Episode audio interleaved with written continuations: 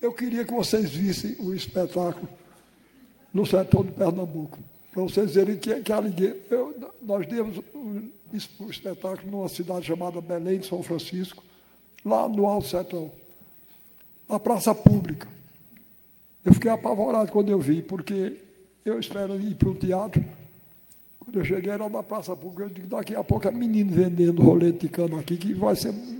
Pois eles ouviram e respeitoso silêncio, do jeito que vocês, e vibrando, batendo palmas. E quando terminou, eu vi um dos maiores elogios que eu já ouvi na minha vida. Uma velhinha do povo.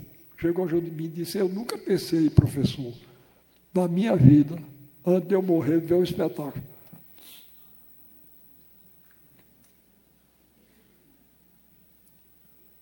Eu sou muito mole.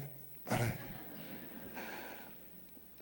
Nunca pensei morrer, antes de morrer, eu ver um espetáculo bonito como esse, tá certo? Aquilo me pagou de tudo quanto foi canseira que eu venha tendo com essa idade em cima do carro, para cima e para baixo, mas ver uma coisa dessa, quer dizer, eu, sei que eu levei para ela uma alegria do tamanho daquelas que eu tinha quando vi o circo, quando era menino e levando uma arte de qualidade que o nosso povo merece.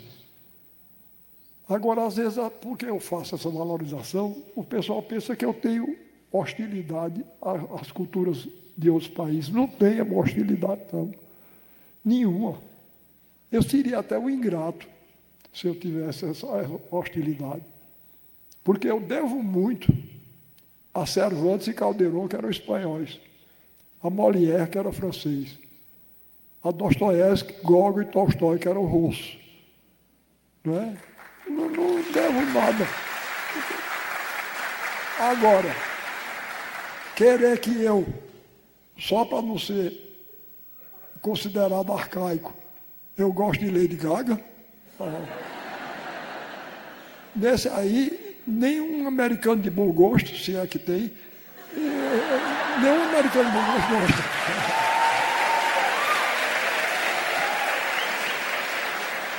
não é? Deve ter algum, algum, algum herdeiro de Ernest Hemingway, né, que era um grande romancista. Não tem, não. Contra, contra a cultura americana, de verdade, eu não tenho, não. Como não tenho contra nenhum país.